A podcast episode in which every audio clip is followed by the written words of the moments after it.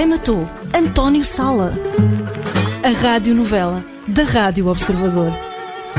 O mais recente episódio de Quem Matou António Sala trouxe-nos, entre muitas tentativas de piada, sabe Deus se bem consumadas, a absolvição de Tony.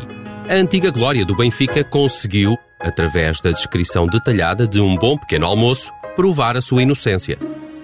Eu nessa manhã estou a comer um palmier do careca e a beber um galão e é o Tony que lá está.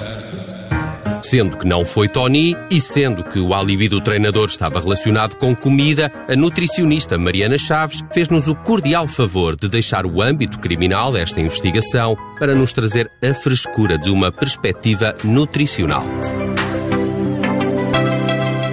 Temos connosco a Mariana Chaves. Tudo pronto para o aprender a comer? Mariana, bem-vinda mais uma vez. Olá! Mariana, hoje vamos falar de saladas, mas antes disso, deixamos cair a última sílaba. Isto é inevitável. Temos de falar de sala. Mariana, tu tens uma teoria sobre a verdadeira causa da morte de António Sala, certo? Certo, é isso mesmo, Ana Filipa. Eu acho que estou em condições de avançar que António Sala morreu pelo garfo. Mas espera lá, o que é que leva a crer que o António Sala não comia bem? Ah, o facto de ter trabalhado na RTP, Ana Filipa. Ah, calma, o serviço público engorda, é isso? Não é bem isso, mas trabalhar na RTP pressupõe, infelizmente, e na maioria dos casos, grandes almoçaradas com o Fernando Mendes. Estás a ver, um gajo gordo, despir não consigo agora vestir-me. Ora, foi nessas alturas de repasto que começou o declínio nutricional de António Sala. Hum. Garante-te, Ana Filipa, que no final desses jantares o preço da conta era tudo menos certo. Ok, então para quem já almoçou com Fernando Mendes e para que tenha uma maior possibilidade de sobrevivência, Mariana, é isto que está aqui em causa, o que é que recomendas? Ana Filipa, se essas pessoas quiserem ter hipóteses de sobreviver, recomendo uma semana de jejum intermitente. Isto, claro, se não quiserem passar, como António Sala, a um regime de jejum permanente. Muito bem. Mariana, Mariana Chaves era exímia nos seus conselhos. E era isto que acontecia a quem seguia com audácia as indicações da nutricionista. Olha, dona Sandra, está mais magra. E cá está.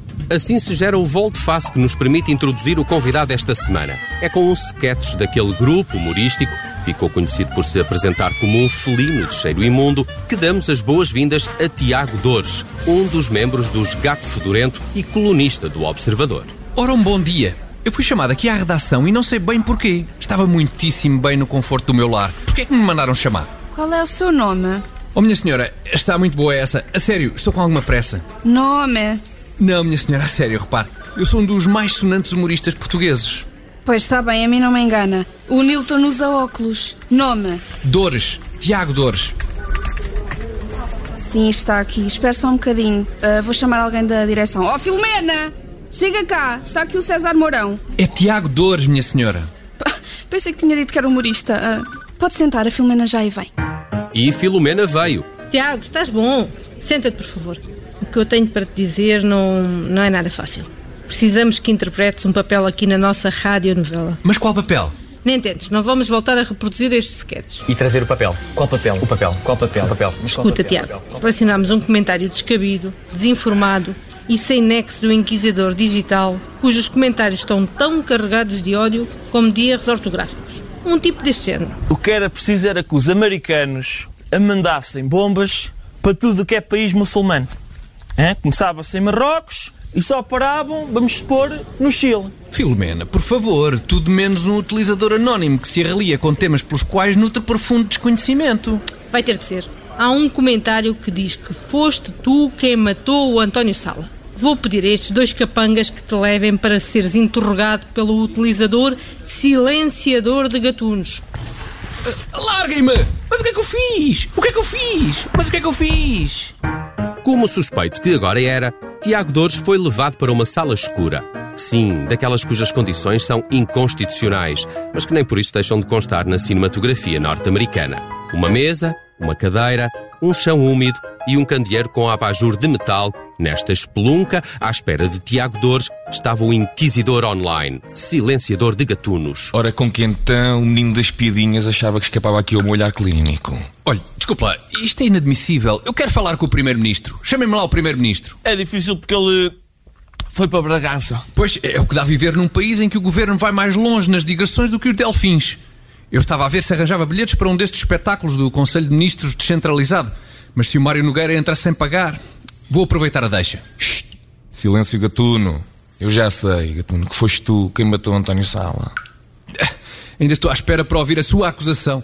Então eu digo-te já tu a mim, tu a mim não me enganas. Vocês humoristas acham que os bobos somos a gente. Mas eu tiro-te já a máscara. Estava eu a navegar por uma daquelas plataformas em que a malta compra e vende usados, à procura de um romance do José Rodrigues dos Santos, que eu sou um, um apreciador de literatura, e deparei-me com uma coisa. Encontrou o Prometo Amar, do Pedro Chagas Freitas? Também sou apreciador, mas não. Encontrei uma obra pródiga do humor nacional. Andotas de Sala, nome do autor António Sala, um livro que contém em si todo o risco que o ser humano é capaz de despender. Então despenda lá, mas do seu tempo e diga-me, o que é que eu tenho a ver com isso? É por mais evidente. Vocês lá do felino que transandava não pediam que o homem. Os vossos textos alguma vez foram reunidos em antologia com entrada direta para os cânones da literatura humorística. Só matando o grande autor de Andotas de Sala é que vocês lá chegavam, homem. Pois está bem. Ó silenciador, isso é tudo muito bonito, mas se nós éramos quatro no Gato Fedorento, o que é que o leva a crer que fui eu a fazer o servicinho? Ó meu amigo, porque eu fiz profunda pesquisa e encontrei isto. O programa é o Quem é o Quê? Um concurso apresentado por António Sala. É que a mim nunca me enganaste. É ou não é a tua voz que está aqui prestes a escrandecer o António Sala? A voz é minha, sem dúvida. Basta atentar para a sua doçura. Mas o objeto da piada nem sequer é o António Sala. Este tesourinho deprimente serviu para gozar com os concorrentes do programa, não com o apresentador. Mas é maldade.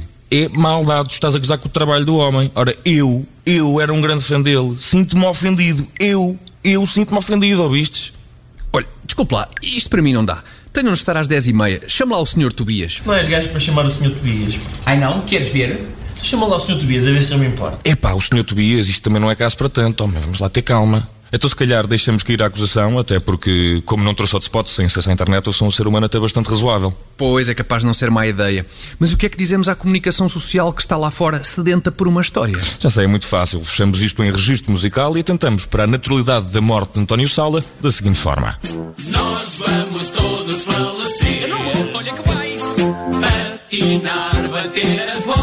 E assim foi. Com um célebre tema que nos remete para a inevitabilidade da morte, Tiago Dores conseguiu ser desvinculado do homicídio de António Sala. Para já, está bom. Contentamos-nos com isto, por hoje. Para a semana, voltamos a não aceitar que tenha sido posto termo à vida do Sr. Rádio. Afinal de contas, é desse ato cruel que vive este enredo de quem matou António Sala.